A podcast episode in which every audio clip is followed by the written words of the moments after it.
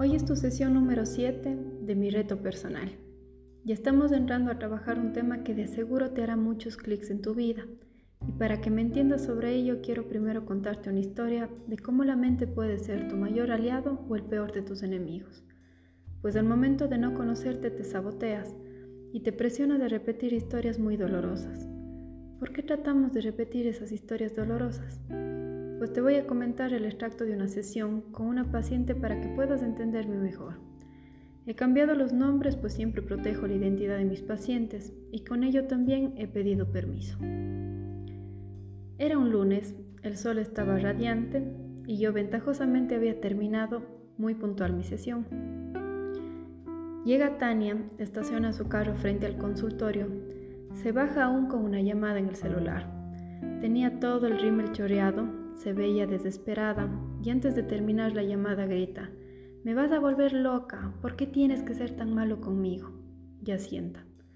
Yo le esperaba a unos cinco metros y veía toda esta escena desde lo lejos, y ya sentía desde ese momento que era su inconsciente mostrándome el nivel de sufrimiento que debía parar. Era ver a una mujer totalmente desesperada. Buenos días, doctora. Precisamente por esto vengo. Se limpia las lágrimas y se sienta en la silla frente al consultorio. Yo le digo, cuéntame, ¿qué es lo que te trae por aquí? Y en eso ella me responde, me voy a volver loca, doctora. Ya no soporto más esta vida. Este viejo maldito es mi cáncer. No me deja ni vivir y tampoco puedo morir. Necesito su ayuda. Necesito que me ayude a salir de esto. Tengo todas las razones para terminar esta relación, pero no puedo. Tania es una mujer de 40 años, divorciada y con dos hijas, frente a una relación que le causa muchísimo dolor y sobre todo angustia.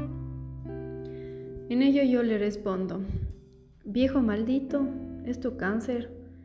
Aquí tengo dos claves. Es una relación con una persona mucho mayor a ti y es una relación que te mantiene en la peor de las agonías. Ni puedes disfrutar de él, pero tampoco puedes dejar. Por eso me imagino que comparaste a un cáncer. Exactamente, me responde. Yo tengo 40 años, él tiene 62.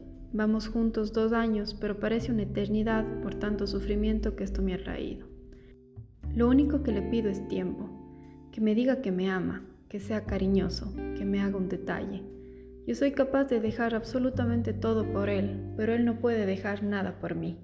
Pero eso sí, si por algo sus hijas le llaman, él siempre está disponible para ellas, se organiza en el trabajo para ir a almorzar con ellas y conmigo nunca está. Me metí hasta en el gimnasio, al igual que él, para verle un poco más y ahora resulta que decide irse en otro horario que yo no puedo, poniendo miles de pretextos. Él no me ama y siempre me amenaza con irse, por eso estoy loca y no le dejo en paz. Y cuando sucede eso, yo me pongo pésimo y me lanzo al suelo, le tomo de las bastas del pantalón y le ruego que no me deje. Que por favor no me deje porque siento morir por dentro, solo de pensar que ya se va. Y en eso yo le respondo, Tania, cuéntame, ¿cómo fue la relación con tu papá? ¿Te sentiste abandonada por él? Y ella rompe en llanto. Mi papá me dañó la vida. De él solo recibí indiferencia. Él les quería a mis hermanos, pero jamás a mí. En Navidad se olvidaba siempre de mi regalo y se inventaba cosas para cumplir conmigo. Una vez me dio un llavero con el nombre de un medicamento diciendo que esto me lo guardaba a mí. Él se iba de viaje constantemente. Yo le esperaba ilusionada y él jamás me dio un abrazo. Hasta ahora me ha dicho que me ama, pero eso sí, a mis hermanos sí. ¿Y tú crees que si tu pareja te dice que te ama y te da la seguridad de que no se va a ir, crees que te calmarías? Tania me responde, pues sí. En el fondo es lo que siempre he buscado, pero no encuentro con eso, sino que siempre está en el tira y jala. Me toma y me deja, pero todo el tiempo.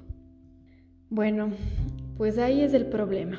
Él está tocando una herida profunda en ti. Tú lo elegiste para que sea tu papá y te ame. Por eso es tan mayor a ti. Pero vives luchando por el amor de él y compites con sus hijas de la misma manera que de chiquita competías con tus hermanos. Le pides a gritos tiempo y amor y que no te abandone porque posiblemente esas palabras desesperadas son en realidad para tu papá. Estás experimentando una angustia muy fuerte cada vez que Él parece abandonarte y de hecho te lanzas a los pies de Él como una niña porque es una niña interna que se conecta tanto con esta experiencia que colapsa de interiormente. Y en este cuerpo de adulto que tú tienes de 40 años, haces como una regresión parcial a tu infancia como si tuvieras 8, cuando en ese momento luchabas tanto por el amor de tu papá, pero no recibías nada a cambio. Ella empieza a llorar, pero esta vez de una forma diferente, y me dice, exacto, eso siento que me pasa. Yo no puedo entender la niña que me pongo y cómo él saca lo peor de mí en eso. Yo soy muy madura en mi trabajo, en mi vida en general, pero él realmente me enloquece. Y yo le dije, pues sí, conectarte a una angustia de tu infancia puede ser muy dolorosa y te lleva al límite del sufrimiento. El tira y jala que tú dices tener con él te hace más dependiente aún de él. Tu vida gira en torno a esperar que él te vuelva a amar, pero puedes encontrarte como cinco días donde te rechaza y dos días que te da una pequeña dosis de amor. Ser dependiente emocional es una dura adicción, pues aquí no hay sustancia, sino la droga es una persona y por lo tanto él o ella tienen el control.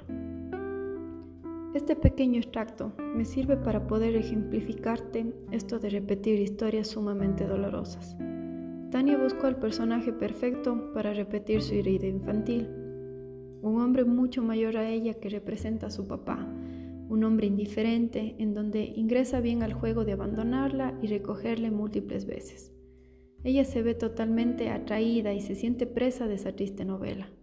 Así es como funciona el inconsciente. Lo que tú dejaste pendiente de sanar te obliga a repetirlo a través de un acto. Es volver a actuar esa historia para llevarte a la peor de las angustias, para cuando estés viviendo ese mismísimo infierno, te hagas las preguntas correctas para tratar de salir de ahí. Pues ese laberinto es tuyo. Tú tienes la llave del candado que pusiste en esa jaula. Ese candado se abre a través de una clave que la tienes tú en tu memoria, pero que no la recuerdas porque está reprimida. O más bien, toda tu vida la has intentado olvidar porque guarda mucho dolor de tu vida. Pero a su vez, el momento que tú logras hacer clic y te logras dar cuenta de esas múltiples novelas o esos pequeños trocitos de tu historia que se están repitiendo en tu presente, pero te causan dolor, vas a poder ir descubriendo las respuestas que van a cambiar la trama de tu vida. Te vas a poder liberar, vas a ir desatando esos nudos que pesan kilos dentro de ti y vas sintiéndote un poco más liviano liviana, más libre y por ende vas a ser más tú. Vas a descubrir esa esencia que tanta felicidad te va a traer a tu vida. El momento que Tania entendió esto le puso fin a esta locura. Simplemente salió de ese estado infantil y se dio cuenta que las circunstancias de su vida le criaron así. Pero una vez que sanó esa pequeña niña herida que habitaba y habitará por siempre en el corazón de ella, logró encontrar un camino sin esa angustia que le quemaba. ¿Te sientes identificado en algún sentido con esta historia? Que tengas un excelente inicio de semana.